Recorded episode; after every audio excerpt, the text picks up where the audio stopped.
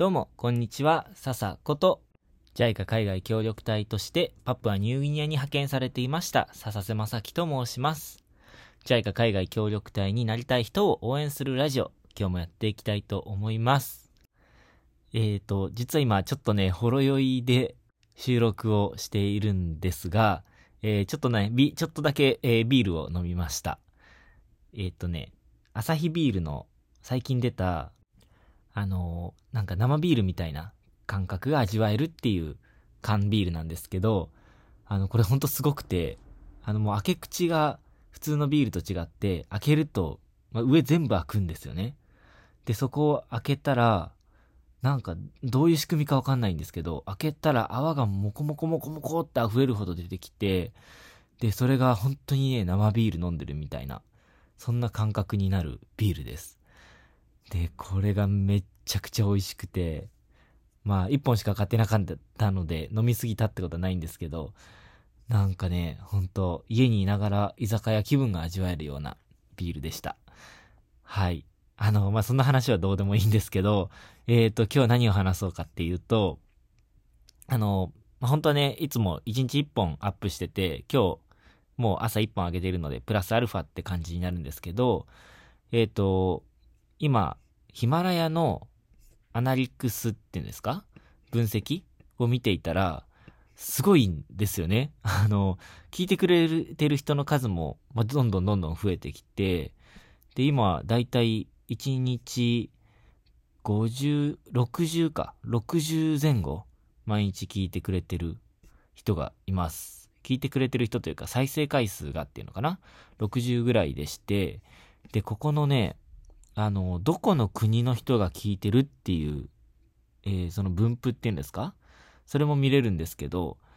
えっ、ー、と、その、聞いてくれてる人たちがいる国がすごいんですよ。いろんな国から聞いてくれてて、あの、僕日本語で話してるので、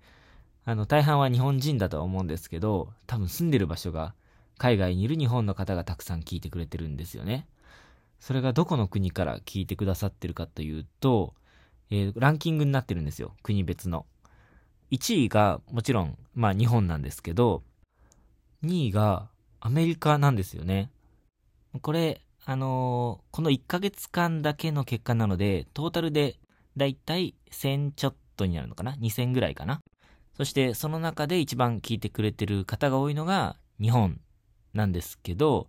そこで聞いてくれてる方が669人。アメリカが320回なので、まあ差はあるんですけど、でもそこにいる日本人の人口、人数を考えると、アメリカの人たちがすごくたくさん聞いてくれてる。僕の話に興味を持ってくれてるのかなうん、ちょっとね、これ考えてみたんですけど、うんと、海外にいる日本人の方で、えっ、ー、と、僕の話ている内容が協力隊の話なので、まあ、海外話じゃないですか。っていうことで、まあまあ、あの、海外に興味があるから、あの、海外に住んでって海外に興味あるっていうのは結構そういう人も多いだろうなとは思うんですけど、にしてもやっぱり割合的にすごいなと思うんですよ。で、日本が、あの、音声配信、ラジオ、ネットラジオっていうんですか？こういうヒマラヤとか、スポティファイとか、アップルのポッドキャストとか、あと、最近は、えっ、ー、と、アマゾンの、アマゾンミュージックでも僕の配信聞けるんですけど、あの、そういうのって日本よりももっと前からアメリカでは流行ってたらしいんですよね。YouTube もアメリカで流行ってたのが、だんだん時間をかけて日本でも流行り始めたっていう話を聞いて、聞いたことがあるので、だからまあ、日本よりもアメリカの方がこういう音声配信が流行ってるのかなとも思いますね。で、まあまあ、ここまでは、まあ、なんていうか、うん、予想できる範囲というか、日本がたくさんいて、で、アメリカはもっと前から流行ってるから、アメリカでも、あの、日本人の方が、とかね、あの、日本語がわかるアメリカ人の方が聞いてくれてるのかなっていうのはわかるんですけど、ここからがちょっと面白い結果が出ていて、えっと、1位が日本、2位がアメリカ。で、3位、どこだと思います？これびっくりなんですけど、なんと、アゼルバイジャンという国から聞いてくださってる方がいるんですよ。しかも、全体で今まで、えっ、ー、と、何千回も、3000回、4000回ぐらいかな？えっ、ー、と、聞いてくれてる方がいる、聞いてくれてる方じゃないな。えっ、ー、と、再生回数が、そんぐらいある中の、えー、およそ5%がアゼルバイジャンなんですよね。これもしかしたら一人の方かもしれないし、もっとたくさん、あの、聞いてくれてる方がいるのかもしれないですけど、でも、3位がアゼルバイジャンってびっくりだなって感じですね。どこにあるのかな？ちょっと地図見てみると、アゼルバイジャン、えーと、中東の方ですかね。イランとかの近くかな？イランとか、えー、トルコの方ですね。アルメニアとか周りにあります。はい。で、えっ、ー、と、4位もびっくりなんですけど、えー、飛んでオセアニアに飛びまして、えー、サモアが3.22%って書いてありますね。うん。いやー、これも一人の方かもしれないし、たくさんね、聞いてくれてるのかもしれないですけど、いや、本当に嬉しいなと思います。で5位が、えっ、ー、と、ここから、まあ、少ないので、あの、順番に説明、説明じゃないな。えっ、ー、と、国名読み上げていくと、えー、5位イギリス、6位ベルギー、7位ベトナム、8位ブラジル、9位タンザニア、えー、10位シンガポール。